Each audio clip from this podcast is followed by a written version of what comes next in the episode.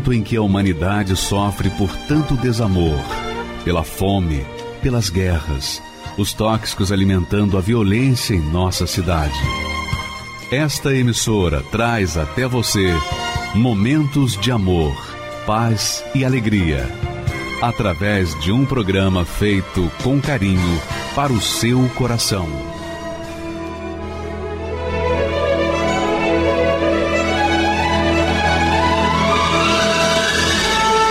E agora, com você, a Palavra Amiga do Bispo Macedo.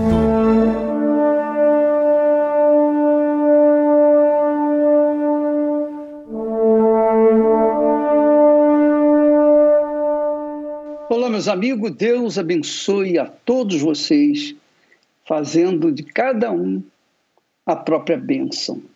Deus, preste atenção, Deus é grande todo-poderoso, é infinitamente misericordioso. Você acha que ele permitiu que você nascesse para sofrer? Hein? Pergunte a si próprio. Você acha? Pois bem, Deus nos dá muitos exemplos nas Sagradas Escrituras do que ele deseja fazer com cada um. Qual é o projeto que ele tem para cada um de nós, para todas as pessoas. Agora, é óbvio que os projetos dele para conosco, para conosco, vai ou vão depender da nossa atitude de aceitá-los ou não, submeter-nos à sua voz, à sua palavra ou não. Mas nós temos um exemplo clássico, eu diria um modelo de exemplo que Deus nos dá com respeito a Abraão.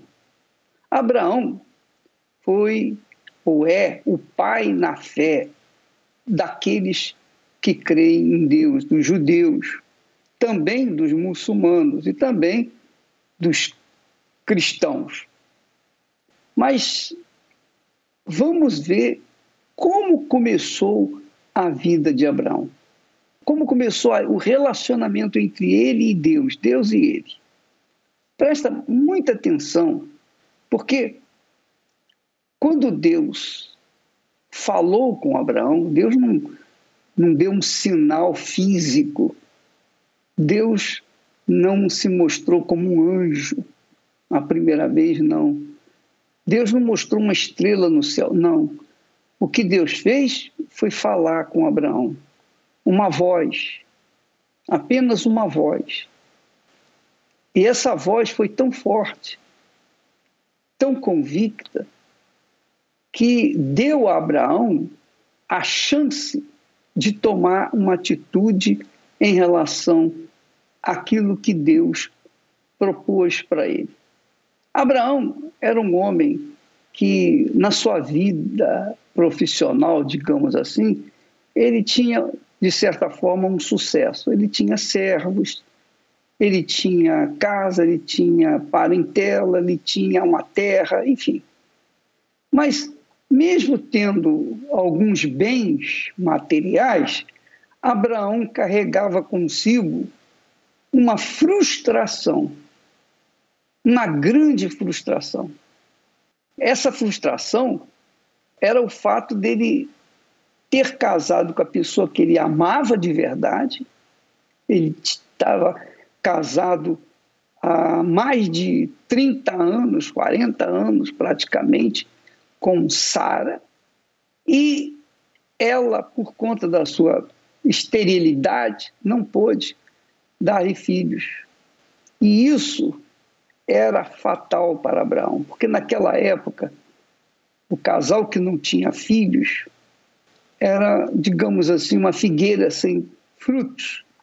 Era como se fosse uma pessoa amaldiçoada, envergonhada pela sociedade.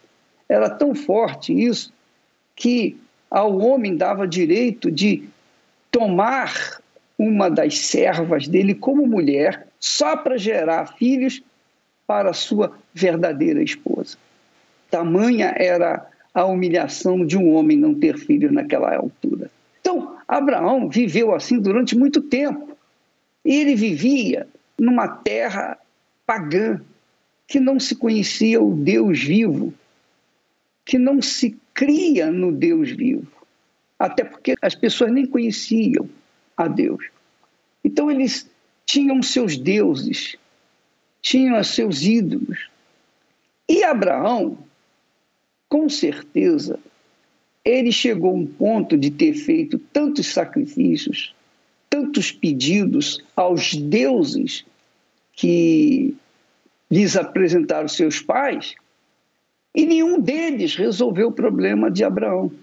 Então, se por um lado ele tinha posses, ele tinha alguma riqueza, por outro lado, ele carregava a pobreza da humilhação, da vergonha, da dor, da frustração de não ter filhos. Mas ele amava sua esposa e não queria, não abriu mão de ter uma mulher ou mesmo uma serva para gerar filhos para ele. Não, ele, ele, ele, ele cria que de alguma forma Sarai viria dar luz a um filho. Então, essa expectativa, essa fé, essa esperança que ele acalentava dentro de si, foi o suficiente para que Deus o chamasse, para que Deus lhe desse um sinal, um sinal que viria mudar toda a sua história e a história de todas as famílias da terra. Veja só o texto sagrado, como começa a vida de Abraão com Deus. Ora, o Senhor disse a Abraão: Sai-te da tua terra, da tua parentela e da casa de teu pai, para a terra que eu te mostrarei. Leia direitinho esse texto. Sai-te da tua terra. Olha só, Deus dando um sinal, um sinal para Abraão: sai-te da tua terra, da tua parentela e da casa de teu pai. Esta era a ordem de Deus para Abraão. Esta era a missão que Abraão havia recebido de Deus: sair da sua terra, e isso não era fácil, porque imagine naquela altura não tinha carros, não tinha caminhões, não tinha é, veículos de transporte. Naquele tempo, se alguém quisesse se mudar de uma terra para outra, tinha que ir a pé, ou tinha que andar com jumentos, com camelos, e tinha que levar tudo, naturalmente seria muito mais difícil, porque havia haviam crianças dos servos, dos que ali estavam com Abraão. Mas Deus deu essa missão: sai-te da tua terra. Primeira ordem de Deus para Abraão: sai da tua terra. Quer dizer, a primeira coisa que Abraão tinha que fazer é sair da terra dele, deixar toda a sua o seu patrimônio para trás, deixar sua parentela, deixar a casa de seu pai, ele era o filho primogênito de seu pai, e obviamente ele teria o direito natural, legítimo, de dar sequência à clã do seu pai, mas Deus manda ele sair da, da sua família, da casa de seu pai, da terra, deixar tudo para trás, para ir para uma terra que Deus iria mostrar. Aí nós temos o sinal de Deus. Abraão precisou tomar a atitude de sair da sua terra, deixar sua parentela, deixar a casa de seu pai, para que Deus então pudesse lhe mostrar uma nova terra. E isso foi o suficiente para que Abraão tomasse posse de todas as bênçãos de Deus. Foi o suficiente para que ele viesse servir como modelo de servo de Deus como modelo de homem de Deus. Porque ele abriu mão de tudo. Primeiro, ele teve que abrir mão de tudo, deixar tudo para trás. Aí vem as promessas de Deus, esse texto aqui, agora, versículo 1 de Gênesis, capítulo 12, é o, o primeiro. Agora vem o outro sinal que Deus lhe deu. Olha só o outro sinal. Aí Deus começa a promessa. Sete promessas. Sete promessas. Sete, você sabe, é o número da perfeição, é o número de Deus. E são sete promessas que Deus faz a Abraão, que são sete sinais. Sete sinais. Ele diz assim: e fartiei uma grande nação. Quer dizer, você deixando a casa de seu pai, a sua terra, a casa de seu pai, a sua parentela, eu vou fazer de você, você, você que cuja mulher é estéril, eu vou fazer de você, da sua mulher, você e a sua mulher, uma grande nação. Olha só como Deus é grande. Deus está garantindo para Abraão que dele faria uma grande nação, mesmo com a situação de estar com uma mulher estéril. Ora, fartiei de ti, ou fartiei uma grande nação, e abençoar-te-ei, abençoar-te-ei, quer dizer, multiplicarei, e engrandecerei o teu nome. Porque Abraão ele estava desmoralizado perante a sua sociedade. Então Deus garante engrandecer o nome dele, honrar o nome dele. E tu serás uma bênção. Olha só, o que Deus prometeu para Abraão, ele prometeu para mim também. E promete para você também. Ele promete para todos, todos, independentemente do credo religioso, da fé, independentemente se merece, se não merece. Nada importa. O que importa é a pessoa tomar a primeira atitude, fazer o sinal, o primeiro sinal. O que importa é a pessoa obedecer, que é o primeiro sinal, sair da sua terra, da sua parentela, deixar a casa de seu pai, para ir para a terra que Deus ele viria mostrar. E mostrou mostrou depois que ele tomou a atitude de sair da sua terra. Então, assim é a palavra de Deus. A palavra de Deus acontece na vida dos que creem de verdade, não de meia boca.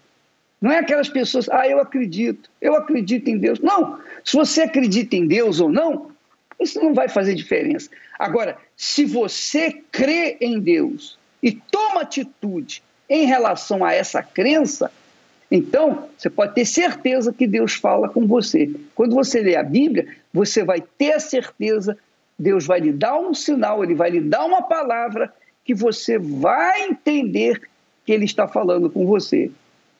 Tu serás uma bênção, e abençoarei os que te abençoarem, e amaldiçoarei os que te amaldiçoarem. Quer dizer, Abraão não precisava nem é, lutar contra os seus inimigos, porque uma vez que seus inimigos se levantassem, eles seriam amaldiçoados, naturalmente por Deus. E em ti serão benditas todas as famílias da terra. Olha só, em ti, quer dizer, através de você, Abraão, todas as famílias da terra serão abençoadas.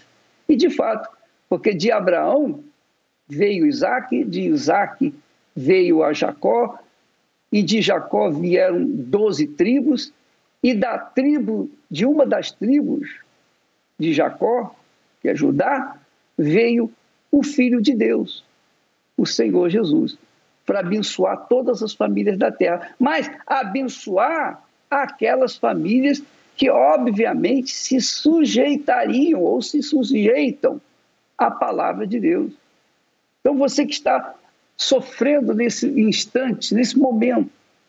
A sua vida está um caos, um fracasso. Você não sabe o que fazer, você está totalmente desorientado, perdido. E você joga a culpa para Deus. Você diz que a sua vida está assim porque Deus tem amaldiçoado você. Não, Deus quer fazer de você a bênção. Pelo contrário, Deus não vem para, nos machucar, nos ferir, nos fazer sofrer. Não. É óbvio que Deus aproveita o inferno que as pessoas estão vivendo, das suas más escolhas, que trazem resultados negativos, ele aproveita o mal que o mundo impõe, que a própria pessoa impõe a si, a si mesma, para então trazer para ela uma chance, uma oportunidade de ser a própria bênção. Porém, isso vai depender dela ouvir a voz de Deus. Jesus disse assim: quem estiver sedento, venha a mim e beba, porque a água que eu lhe der fará nele uma fonte uma fonte para jorrar por toda a vida, por toda a eternidade.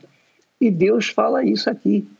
Ele fala: Farei de ti uma grande nação, abençoar-te-ei, engrandecerei teu nome, serás uma bênção, serás uma bênção, serás uma fonte. Você ser a própria bênção é ser uma própria fonte. Jesus confirma essas palavras e confirma na vida dos que creem nelas. Você crê? Então ele vai confirmar isso, mas você vai ter que obedecer.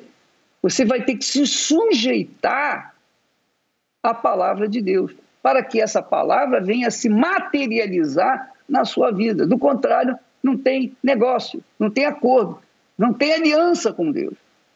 Abraão, neste momento, quando resolveu obedecer, sair da terra dele, deixar a sua parentela, casa de seu pai, para ir para uma terra que ele não sabia, viria saber logo depois que Deus vinha mostrar, Abraão teve que ter fé, teve que crer, ele teve que colocar-se à disposição daquilo que Deus havia mandado fazer. Ele obedeceu.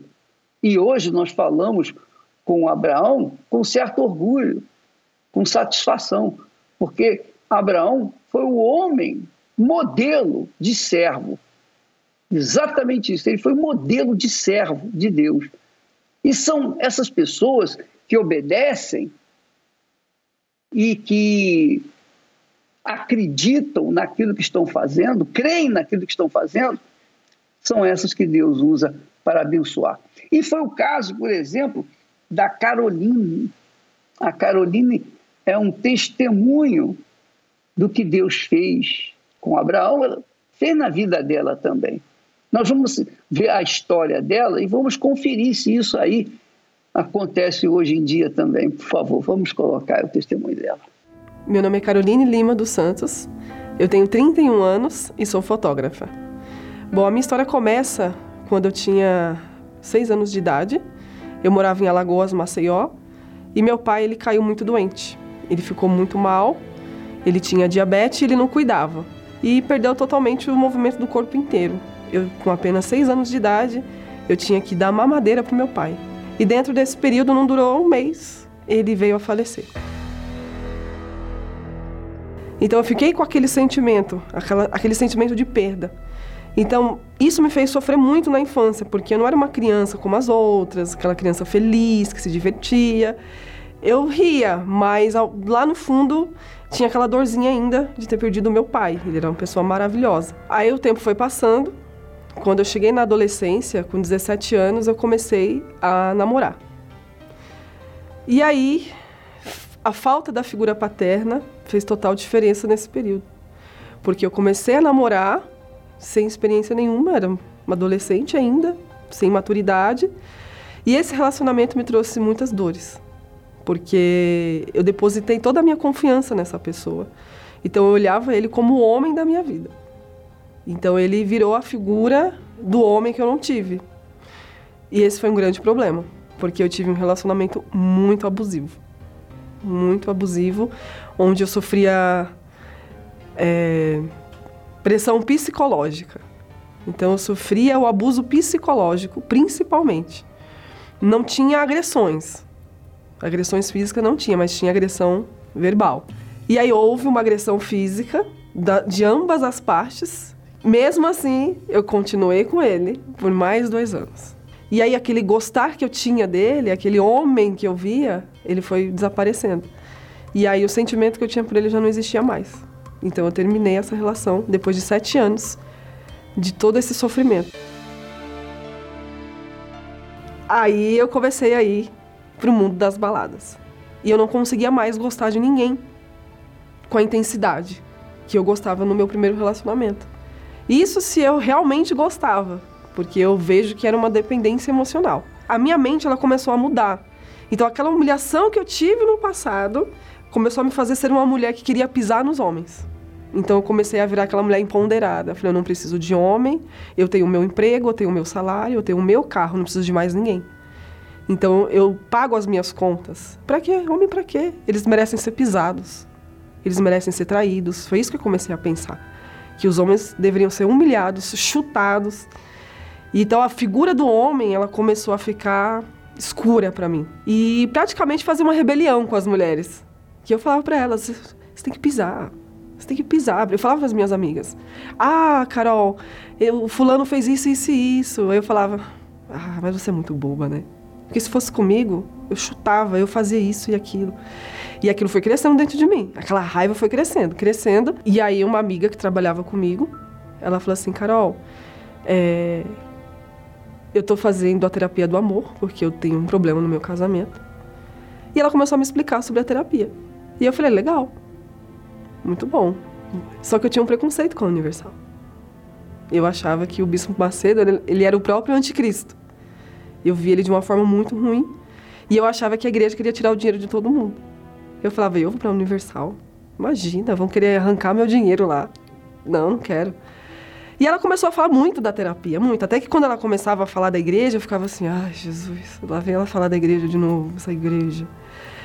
E aí, de tanto ela falar da terapia do amor, eu comecei a me interessar. Eu falei, bom, vou, vou testar, vou dar essa oportunidade. E quando eu cheguei, é, foi tudo diferente daquilo que eu imaginava. Foi muito diferente. Porque eu assistia muito a Escola do Amor na TV, mas eu não sabia que tinha uma reunião especial para a terapia do amor. E gostei da terapia e voltei. Durante o processo, outras coisas foram me chamando a atenção. Então, numa outra reunião, eu cheguei e aí o bispo falou assim: vem aqui na frente. Você que acha que é um problema dentro do, de um relacionamento. Aí eu fiquei assim, não, sou um problema. Continuei lá. Aí ele, você que é orgulhosa, você que é uma pessoa fria, você que é uma pessoa possessiva, controladora, você que é uma pessoa obcecada. E aí eu fiquei, é, eu sou tudo isso. E aí aquilo me chamou a atenção e Deus falou comigo. E aí eu fui lá na frente. Então eu decidi naquele momento engolir o orgulho e reconhecer que eu também tinha as minhas falhas. E aí eu comecei a frequentar mais vezes. E aquele preconceito foi se quebrando, foi se quebrando cada vez mais, e que eu comecei a acrescentar as reuniões, eu comecei a acrescentar a reunião de sexta-feira, de libertação. Eu tomei a decisão de não ser mais aquela Carol de viver embalada, de viver na farra, de falar mal dos homens, de falar palavrão. E aí eu me batizei e decidi largar essa vida para trás. Eu, não dec eu decidi não ser mais aquela mulher. Eu comecei a, a querer buscar o Espírito Santo. Porque nas reuniões eu escutava muitos pastores falando, né? É, busque o Espírito Santo para que você venha ser salvo. Busque o Espírito Santo para você ter paz. E ali Deus falou muito forte comigo. Ele falou assim: agora sim. Agora sim. A casa está limpa. Agora eu posso entrar e fazer morada. Agora sim, Desculpa.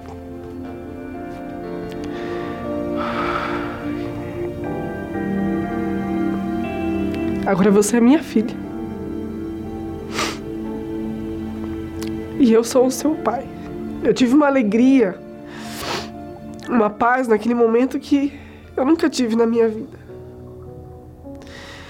E foi uma paz, uma paz que transbordava. Uma alegria que nunca existiu dentro de mim. E ouvir a voz de Deus foi algo surreal. Então, eu, não, eu deixei de ser criatura e virei filha do Deus Altíssimo.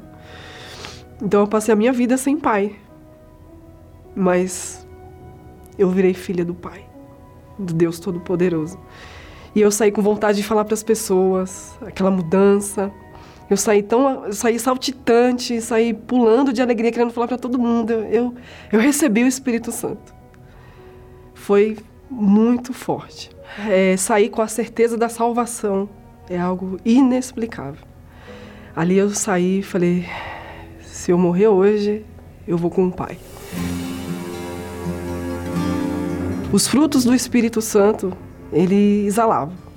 Alegria, o amor, a mansidão, o domínio próprio, a fé. Eu comecei a ter uma fé inabalável. E quando eu recebi o Espírito Santo, eu tive uma força, uma força que eu nunca tive. Uma força para tomar decisões. Hoje eu tenho Deus dentro de mim, eu tenho a certeza da salvação. Hoje eu sou uma mulher realizada, eu sou uma mulher transformada, completa. Eu sou feliz. Então, você vê que a Carol se transformou numa nova mulher, uma nova criatura. Hoje, ela quer dar para outras pessoas aquilo que ela recebeu de Deus. Quer dizer, hoje ela é a própria bênção. A mesma coisa, para que isso que aconteceu com a Carolina, ela teve que tomar uma decisão do tipo da de Abraão. Quando Deus falou: sai da tua terra, da tua parentela, da casa de teu pai. Sai. Ela decidiu sair da vida desregrada que ela vinha vivendo, das amizades que não acrescentavam nada na vida dela. Ela virou as costas para aquela vida que ela vivia, uma vida completamente irregular. Para que então Deus pudesse mostrar o caminho. e mostrou o caminho. Deu um sinal para ela. O sinal para ela hoje é o Espírito Santo. Agora, eu queria que você prestasse muita atenção, porque em cada testemunho que nós temos aqui, trata desse assunto. Alguém teve que. As pessoas tiveram que sair da vida errada que estavam vivendo, tiveram que deixar sua terra, sua parentela, tiveram que deixar os seus maus negócios, tiveram que deixar suas respectivas famílias. É o caso da Melissa, que é uma ex-garota de programa, ex-garota de programa. Ela é jovem, mas tem uma experiência dramática, dramática de vida logo cedo na sua vida. Vamos assistir a história dela. Meu nome é Melissa Cristina, eu tenho 21 anos e a minha infância foi tranquila, né? Eu sempre fui muito dedicada nos estudos, é, já tinha uma, toda uma expectativa ali em cima de mim, né?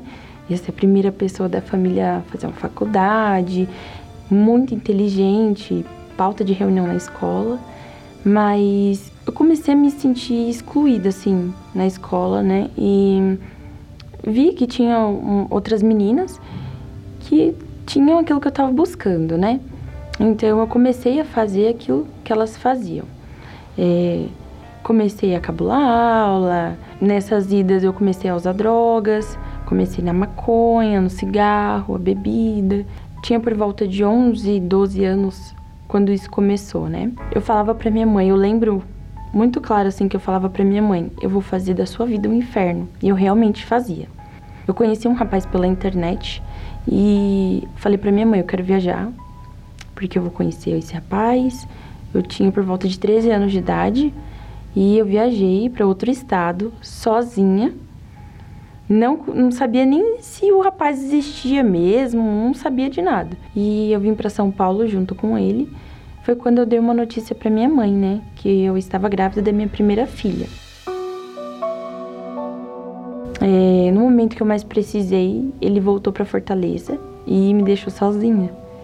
E eu só tinha 13 anos, eu era muito nova e ia ter a responsabilidade de cuidar de outra criança. Deixei a minha filha com os meus pais, abandonei ela com os meus pais e fui viver a minha vida né? Aí eu me envolvi com gangues, gangue de pichação, gangue punk. Passava várias noites fora de casa. Voltava assim como se minha mãe tivesse alguma obrigação de aceitar aquela vida que eu tinha, sempre muito agressiva com os meus pais, com a minha família. Continuei nas drogas, só que cada vez foi piorando mais. eu usava mais drogas, comecei a conhecer novas drogas como o êxtase, o LSD, a cocaína, é, rachixe, skunk.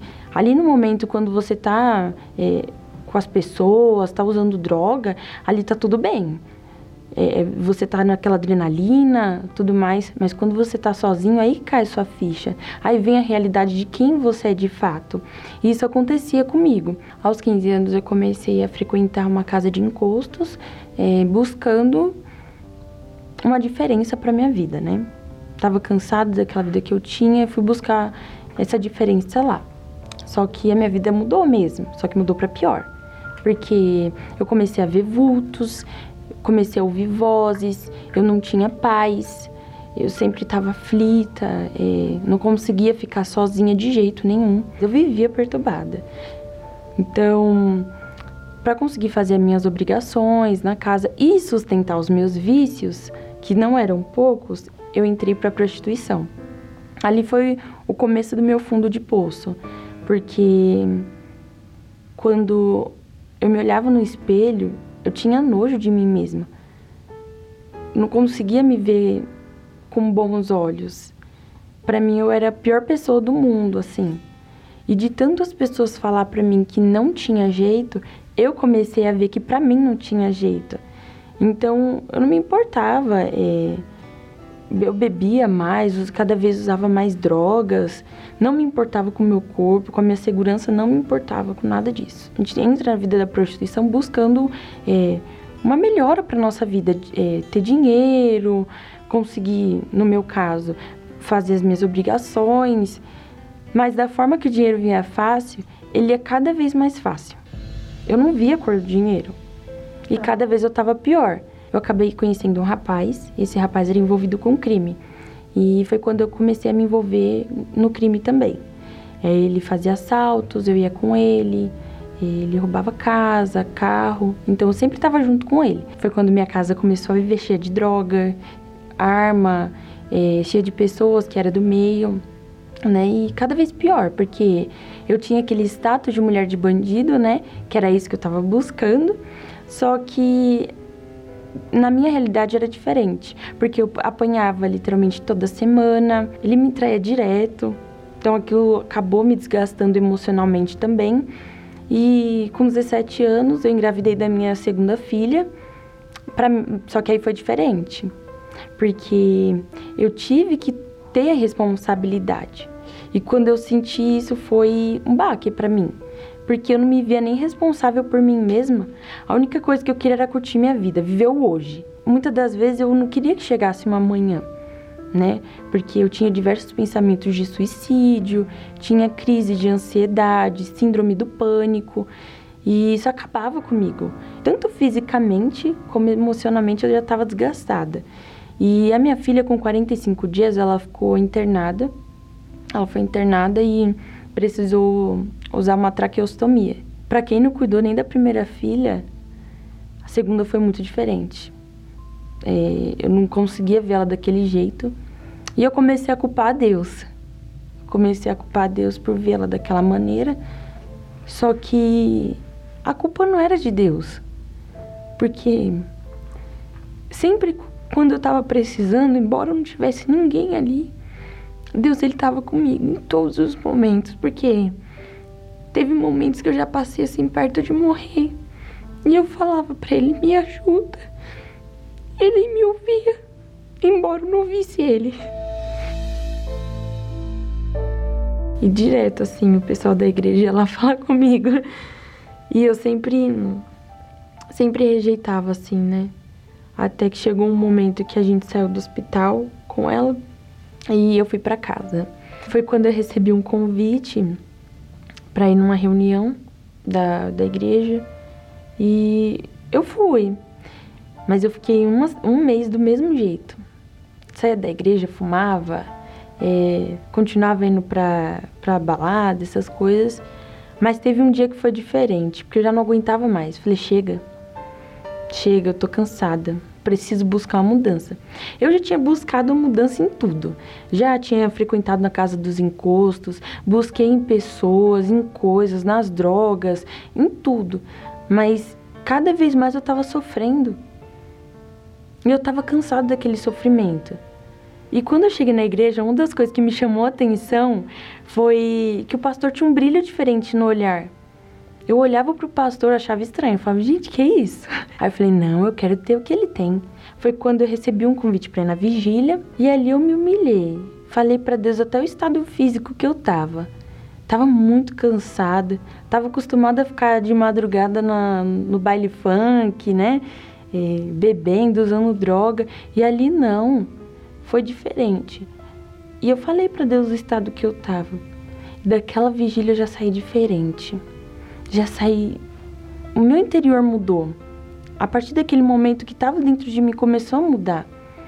E eu, aí eu falei para Deus: a mesma disposição que eu tinha lá no mundo para ir roubar, para ir me prostituir, eu vou, me, eu vou, vou obedecer. Então eu comecei a abandonar tudo, aquela vida que eu tinha, as amizades que me levavam para aquele para aqueles caminhos errados, né? Tudo começou pelas amizades, né? Eu comecei a ver nas meninas algo diferente.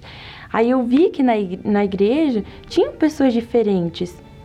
Eu achava estranho, né? Os jovens da igreja ser diferente. Antes eu achava que não, o jovem da igreja era chato. Mas eu comecei a ver que eles eram realmente diferentes. Eu queria ter aquilo que eles tinham. Foi quando eu decidi me batizar. Foi muito forte, porque eu tive a certeza que dali eu levantei uma nova Melissa. A Melissa cheia de traumas, cheia de complexos, morreu ali.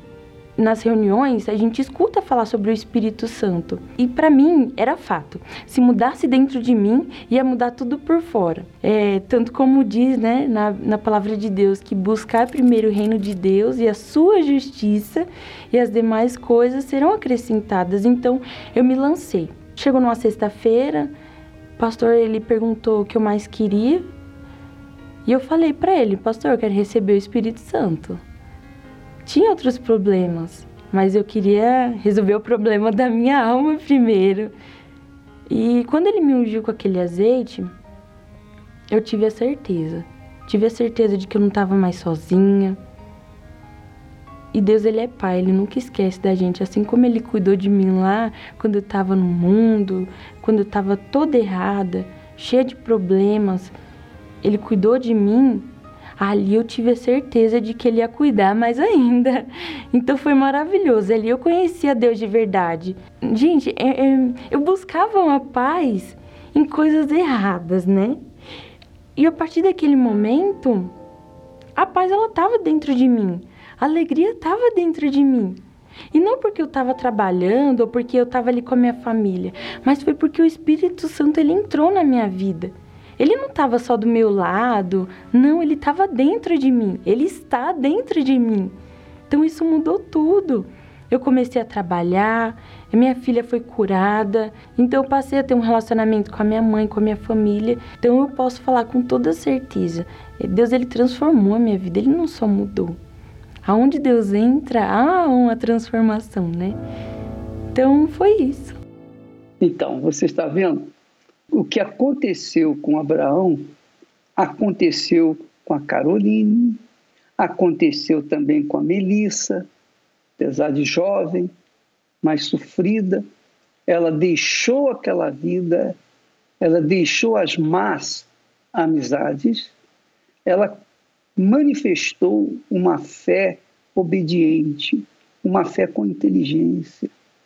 Ela não entrou simplesmente na igreja e foi se adaptando aos costumes da igreja, não.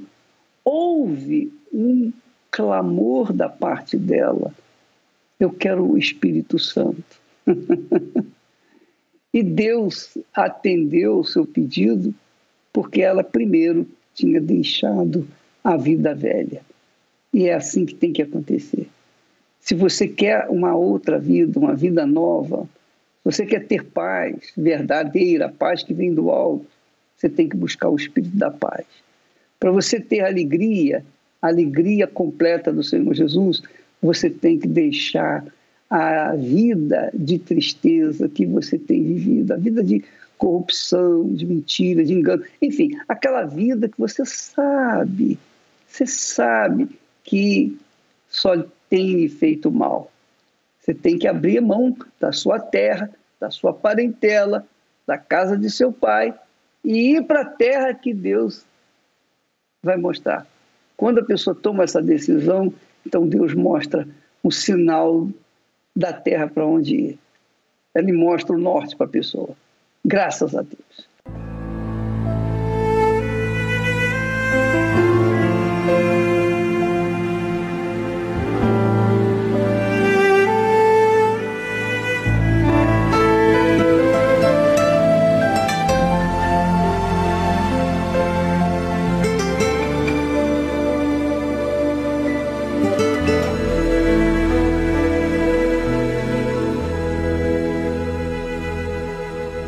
Lágrima que cai, desbota tinta no papel.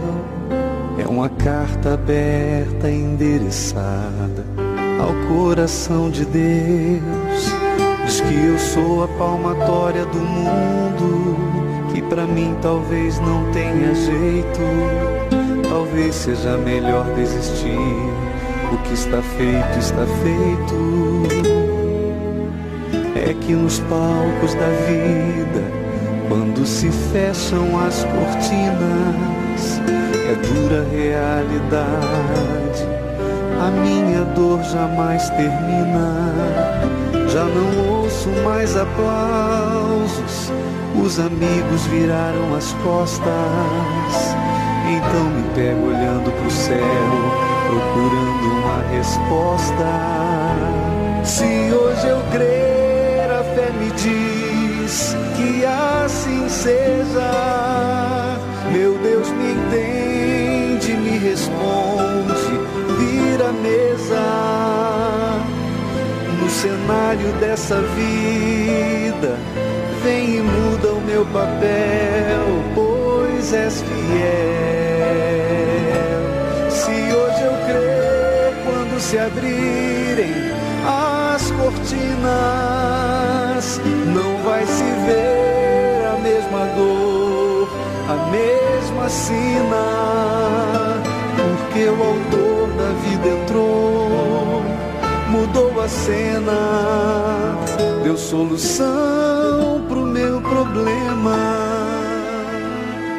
Eu me chamo Tuan, eu tenho 22 anos, sou líder operacional logístico. O meu preconceito com a Igreja Universal veio de amigos próximos da escola, onde eles comentavam que a Igreja Universal, os pastores, os bispos, eles faziam lavagem cerebral nas pessoas, porque as pessoas vinham com, a, com boa intenção de ouvir a palavra de Deus e ali elas sofriam um processo e elas acabavam dando todo o dinheiro, casa, carro, e eu via tudo aquilo com maus olhos, né? Teve até um caso que meus amigos me mostraram um vídeo do bispo Macedo ensinando, supostamente ensinando os pastores a tirar né, a oferta de dinheiro do povo. Então aquilo eu via e me revoltava, porque como pode a pessoa usar a palavra de Deus para extorquir, para roubar as pessoas? Então eu via tudo aquilo com maus olhos. E aí foi onde que eu comecei a, a criar uma raiva, um ódio dentro de mim por conta dessa igreja, porque tudo que eu via falar, que eu via na mídia, na internet, tudo mostrava que a igreja universal ela fazia um mal para as pessoas, que tudo aquilo não passava de uma farsa, de um teatro, de uma ensinação. Eu não acreditava nos testemunhos, eu zombava com meus amigos sobre o testemunho da famosa frase, né? Eu sou a universal, e tudo aquilo eu achava que era encenação. Então eu não aceitava que as pessoas usassem a palavra de Deus para roubar os fiéis. Então tudo aquilo ali me causava um ódio, uma revolta. E eu usei toda essa revolta, esse ódio e gastei a minha vida fazendo o que era errado.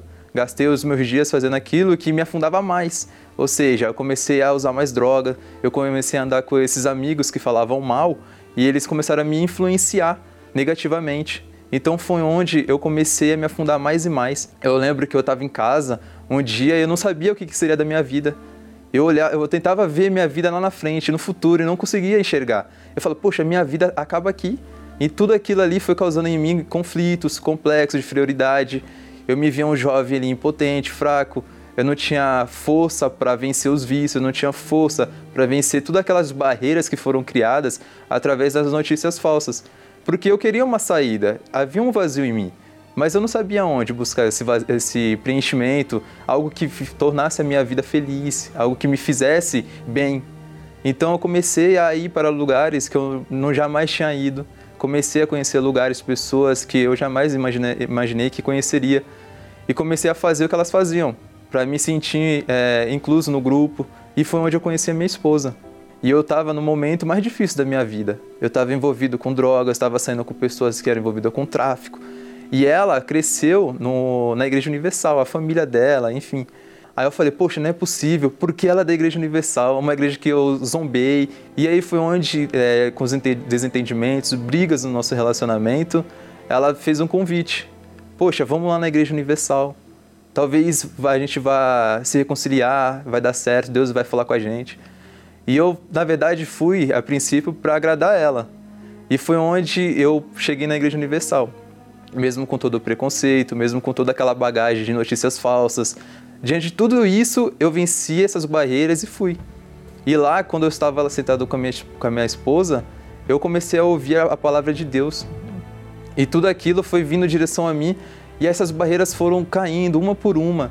Sabe, eu comecei a ver, conhecer mais é, a recepção dos obreiros, dos, das pessoas, dos membros. Eu via que as pessoas tinham uma fé, que as pessoas estavam ali de, com sinceridade e que havia uma verdade ali, havia uma santidade. Então foi onde eu comecei a okay, abrir os olhos. Eu comecei a ver que todos aqueles anos que eu ouvia fake news, notícias falsas, tudo aquilo não passava de manipulação, muitas das vezes da mídia, as pessoas também que julgavam sem conhecer. E ali eu percebi, poxa, aqui é o lugar que eu estava procurando. Aqui tem o Deus que eu estava procurando, o Deus que eu precisava. E ali dia após dia eu fui vendo que Deus foi me mudando, que eu comecei a largar o vício, comecei a largar as drogas, comecei a me afastar dessas amizades que falavam e me influenciavam, dizendo mal da igreja, coisas da igreja que me faziam me sentir com raiva, com ódio. Então eu fui me distanciando dessas pessoas, eu fui começando a me envolver mais com o trabalho da igreja, a conhecer mais. E a partir desse momento que caiu a ficha, eu comecei a me entregar, eu comecei a largar tudo de errado, e foi onde que eu comecei dia após dia a buscar o Deus que há na Igreja Universal, o Deus da Bíblia. E a minha vida mudou. Hoje eu tenho o Espírito Santo, eu me entreguei de verdade, eu me lancei, eu me batizei nas águas. E hoje, é, diante de todas essas dificuldades que eu passei, eu me encontro um jovem feliz, um jovem preenchido. A minha esposa e eu, nós tivemos um filho que hoje tem dois anos, é uma bênção na nossa vida, foi um presente de Deus. Então hoje eu tenho uma vida transformada. Eu, eu, eu era um jovem fraco, hoje eu sou um jovem forte eu era uma pessoa que me, não me via com um futuro promissor. Hoje eu, eu, tenho uma visão ampla. Deus ele dá a visão, ele abre a visão, ele faz com que a gente pense grande. E principalmente nós temos o Espírito Santo. É a nossa riqueza maior, a nossa bênção maior.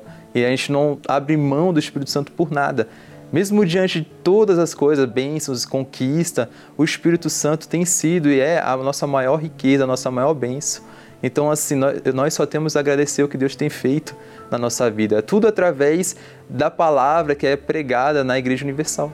Então, venha você também conhecer, que eu tenho certeza que você vai ter a sua vida transformada. Assim como a minha vida foi transformada e hoje eu tenho paz, hoje eu tenho alegria, hoje eu tenho força e principalmente hoje eu tenho o Espírito Santo. Então, venha conhecer você também, tire suas próprias conclusões, não ouça ninguém, porque se você vir e conhecer, provar que aquilo que é pregado aqui na Igreja Universal é pautado na palavra de Deus, você vai ver que sua vida vai mudar, assim como a minha vida mudou. Então, isso sugere que você também, que está nos assistindo, que diz assim: a minha vida é estragada, será que tem jeito para mim? Deus é Deus. Deus é o Deus dos impossíveis. Não há nada impossível para aqueles que nele creem. Quer dizer, quando você crê em Deus, você crê na palavra dele. Quando você crê na palavra dele, você crê em Deus. É assim que funciona. Então, nós convidamos você para participar. E quando você vier, deixa a carteira em casa. Se você acha, se você acha que nós vamos roubar, bom, uma coisa nós vamos roubar de você: a miséria, a desgraça, essa vida desgraçada que você tem vivido. Isso nós vamos roubar. Aliás, nós não, o Espírito de Deus vai roubar, vai roubar desde que você se entregue à obediência da sua palavra.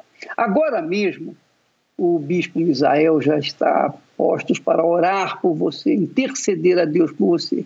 Não importa qual seja a sua situação, nem a sua religião, nem a sua condição social, Nada importa. O que importa é o seguinte: você crê. Como é que eu vou saber que você crê? Como é que Deus vai mostrar para você um sinal de que Ele vai fazer de você uma bênção? Quando você provar para si próprio que você crê. Por exemplo, agora mesmo, você pega uma Bíblia, pega uma Bíblia, se você tem uma Bíblia aí, normalmente a gente pede para a pessoa pegar um copo com água, mas eu convido você para pegar uma Bíblia e o bispo Misael vai orar e vai pedir para Deus dar um sinal para você. Se a Bíblia que você tiver é a palavra de Deus, as Sagradas Escrituras, então você vai colocar a sua cabeça na Bíblia, você vai colocar a cabeça na Bíblia e vai pedir um sinal a Deus de que Ele está ouvindo, está vendo a sua situação e vai mudar a sua vida. E o bispo Misael vai então determinar a sua libertação a sua bênção, a sua cura agora aí onde você está. Vamos falar com Deus através do bispo Misael. Elevo os meus olhos para os montes, de onde me virá o socorro.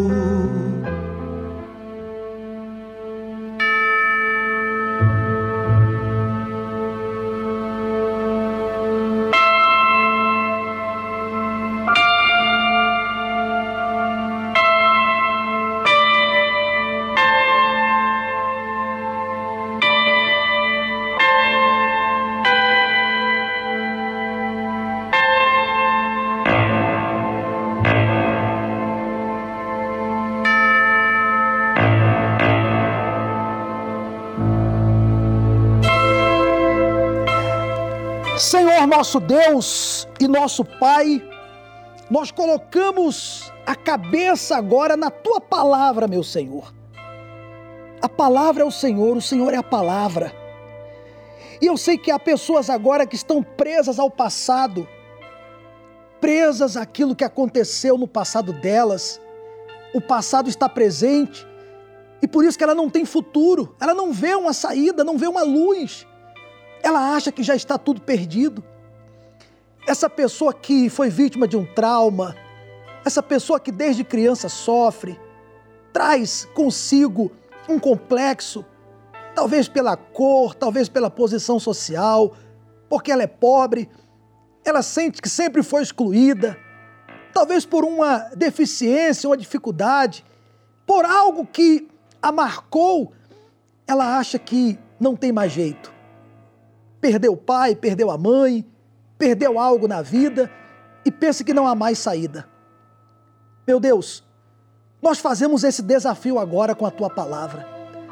Assim como eu coloco a minha cabeça aqui na tua palavra, e essa pessoa também prova o teu poder. Aí agora onde ela está, e arranca dela essa tristeza, essa angústia, esse complexo, esse trauma Arranca dela isso que tem feito com que ela fique presa ao passado. E agora, em nome do Senhor Jesus, chegue o teu poder a essa vida para mudar tudo, meu Pai. E ela possa ver que o Senhor ouve e responde a nossa oração. Em o nome do Senhor Jesus, meu amigo, minha amiga, receba agora vida, luz, receba agora a bênção de Deus, aquilo que está prometido na palavra de Deus. Sejam abençoadas as famílias, sejam abençoados todos que participam desse momento. Em nome do Senhor Jesus Cristo. Abra os seus olhos, meu amigo e minha amiga. Olha, se você colocou a sua cabeça na palavra de Deus, ou ainda que você diga assim: Eu não tenho uma Bíblia aqui agora, mas se você orou comigo, Deus chegou até você e você está curado você está livre. Você agora, agora, percebe essa mudança dentro de você. Essa mudança começa agora.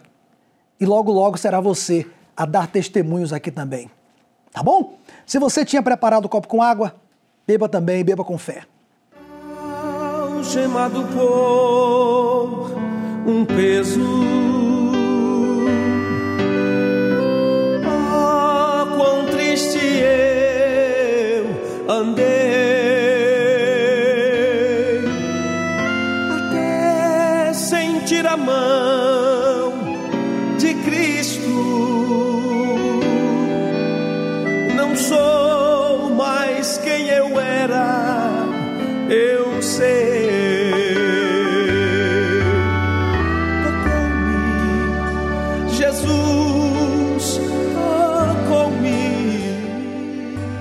tocou em você.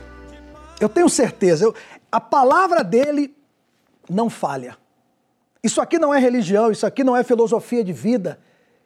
Isso aqui, isso aqui não é ideia de um, de um pensador, de um filósofo. Isso aqui é a palavra de Deus, meu amigo. E a palavra de Deus se cumpre. Se cumpre na vida daquele que obedece. Talvez você pense assim: para mim já é tarde demais. Você ouviu a palavra amiga? Você viu que o bispo Macedo falou sobre Abraão?